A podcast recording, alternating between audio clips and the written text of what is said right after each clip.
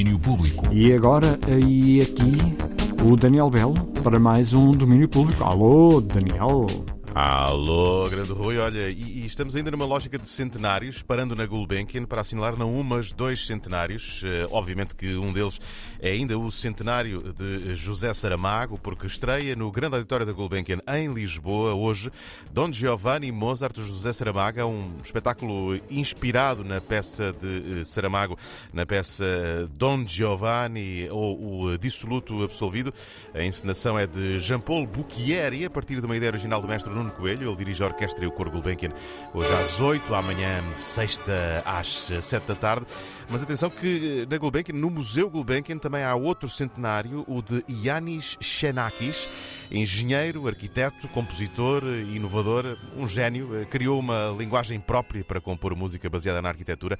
Eh, faria 100 anos também em 2022 e ele está no centro da exposição que abre hoje. Revolution Xenakis, coproduzida pela Philharmonie de Paris e pela Gulbenkian, eh, focada nas arquiteturas de som que Xenakis fez ao longo da carreira. A curadoria de Thierry Maniguet e de Maki Xenakis, a filha de Yanis, que já agora assina um belo documentário sobre a vida do pai, é feito pela Arte e que está disponível na íntegra e gratuitamente no eh, YouTube. Pode ser uma iniciação excelente para verem com outros ouvidos a exposição Revolution Xenakis de hoje a 13 de março na Galeria de Exposições Temporárias do Museu Gulbenkian em Lisboa. Mas também tenho Avalanche, o nome do novo coletivo que anda a juntar artistas em colaborações reunidas em disco. António Graça, conhecido por Left, e Luar, fala-nos de Volume 1, o disco que sai amanhã, e explicam-nos que Avalanche é esta. Então, a Avalanche é um coletivo de músicos, uh, apesar de sair um bocado do modelo clássico de coletivo. O conceito base do projeto é apoiar, produzir e lançar temas única e exclusivamente feitos em colaboração, ou seja, com pelo menos dois artistas. Nós organizamos sessões de composição onde os músicos se conhecem e criam músicas do zero. O álbum vai ser apresentado já no dia 17 de novembro. Vamos ter uma festa de lançamento no Tóquio, em Lisboa, para o qual estão todos convidados. Uh, vamos ouvir o álbum em primeira mão, antes dele sair à meia-noite, e vamos ter também três concertos colaborativos exclusivos desta noite, onde desafiamos seis artistas a interpretarem e adaptarem o seu repertório em duo. Para fechar a noite, há festa com DJ sets e muita dança. Está feito o convite para a Dança Volume 1, o disco que reúne as colaborações entre 18 artistas, sai amanhã. Entre elas está o tema que fomos escutando, Neblina, de Rita Onofre, Sara Cruz e Luar. Mas hoje também há muitos e bons concertos. Às 9 da noite, Campo Pequeno, os Alt J. Temos às 10 na ZDB também em Lisboa, o rapper e produtor norte-americano Young Morpheus.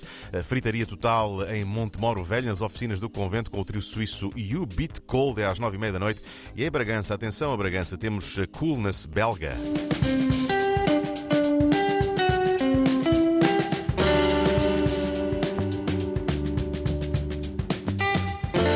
Este é o som do trio belga Sui, que toca às nove e meia da noite na Casa da Seda do Centro Ciência Viva em Bragança.